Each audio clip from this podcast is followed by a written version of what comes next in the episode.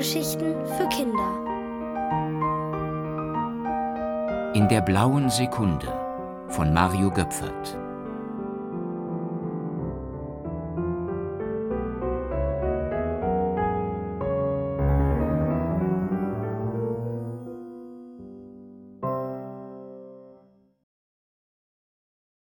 Lothar der Geduschte Wenn Amelie morgens in Tante Lucys altem Haus aufwachte, hörte sie unten im Badezimmer schon das Wasser rauschen.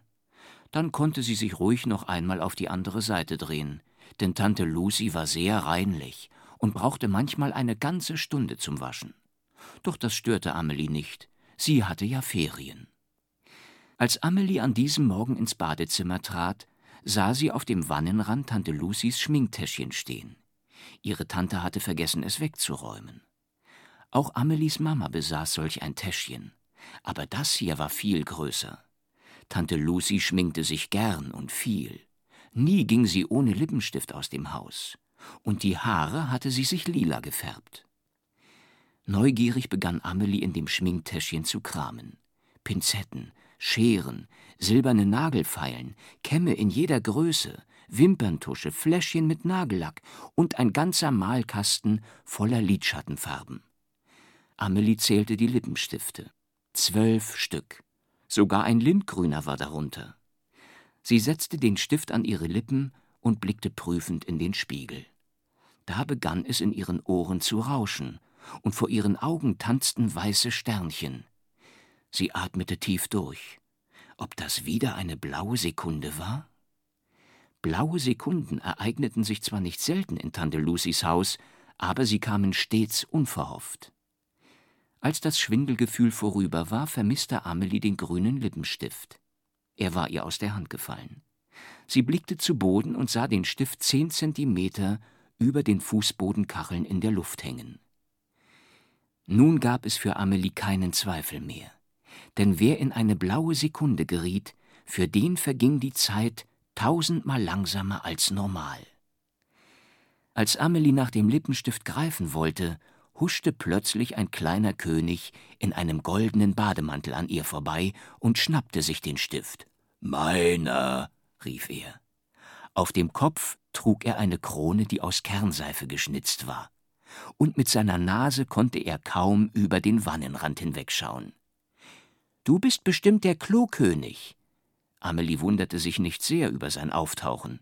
Inzwischen hatte sie ja schon den Stubenkönig, den Küchenkönig und den Musikzimmerkönig kennengelernt. Der kleine König zog eine Grimasse. Ich nenne mich Lothar der Geduschte, und ich bin nicht der Klokönig, sondern der Toilettenkönig. Das ist schließlich ein himmelweiter Unterschied. Weißt du überhaupt, was Toilette machen bedeutet? Aufs Klo gehen.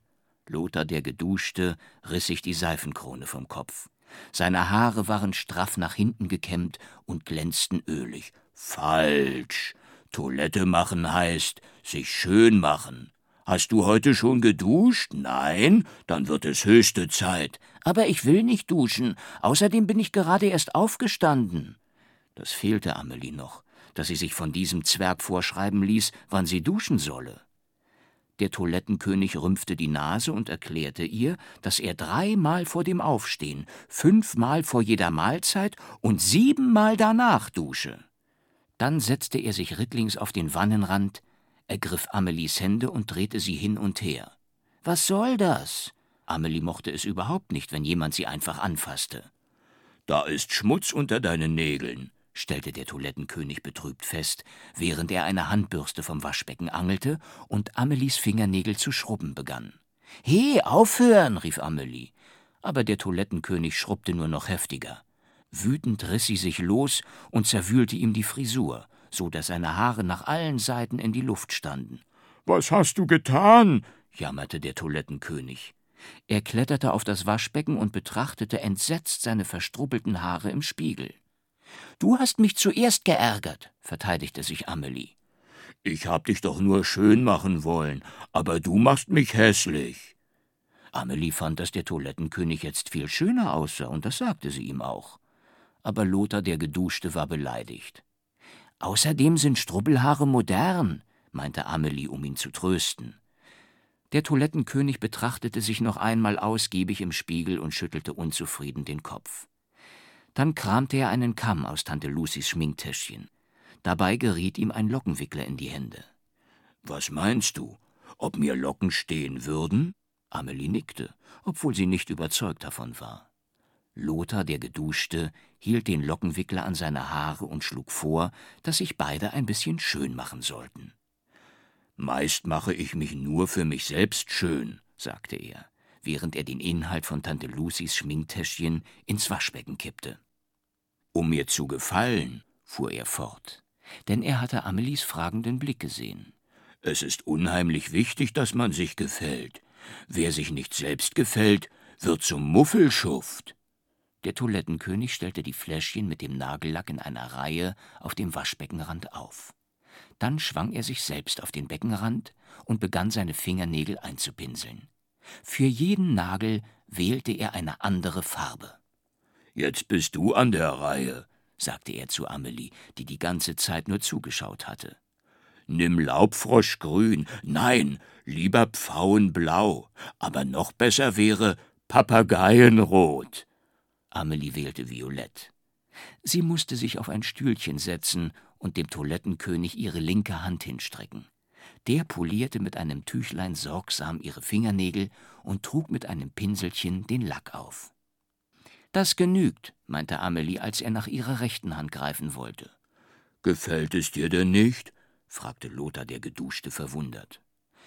Amelie gefiel es sogar sehr, aber wenn Tante Lucy entdeckte, dass jemand mit ihrem Nagellack gespielt hatte, würde sie bestimmt Ärger kriegen.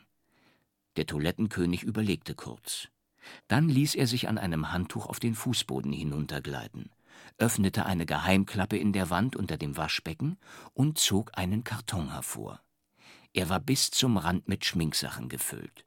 Das habe ich alles im Laufe der Zeit beiseite geschafft, und deine Tante hat nichts gemerkt, erklärte er stolz. Dann kletterte er wieder auf den Wannenrand, nahm einen Lidstift und malte Amelies Augenbrauen schwarz an. Jetzt du. Amelie schaute den Toilettenkönig kurz an und tupfte ihm grünen Lidschatten auf die Nasenflügel. Das soll schön aussehen? fragte Lothar zweifelnd. Aber Amelie gluckste vor Vergnügen. Na, warte, rief er und puderte Amelies Gesicht weiß, woraufhin sie ihm die Ohrläppchen mit Wimperntusche dunkelblau färbte. Eine Weile balgten sie sich um die Lippenstifte und malten einander bunte Striche und Kringel ins Gesicht. Auf einmal bemerkte Amelie, dass weiße Nebelschwaden durch das Badezimmer glitten, die rasch dichter wurden. Der Toilettenkönig verschwand vor Amelies Augen. Sie seufzte. Immer wenn es am schönsten war, ging die blaue Sekunde zu Ende. In dem Moment klopfte Tante Lucy an die Badezimmertür. Was machst du denn so lang da drin? Amelie kicherte. Ausgerechnet Tante Lucy musste so etwas fragen.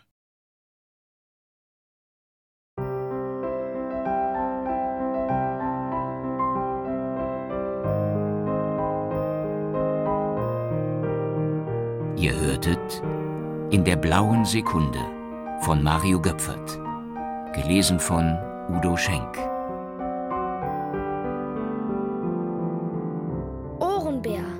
Hörgeschichten für Kinder in Radio und Podcast.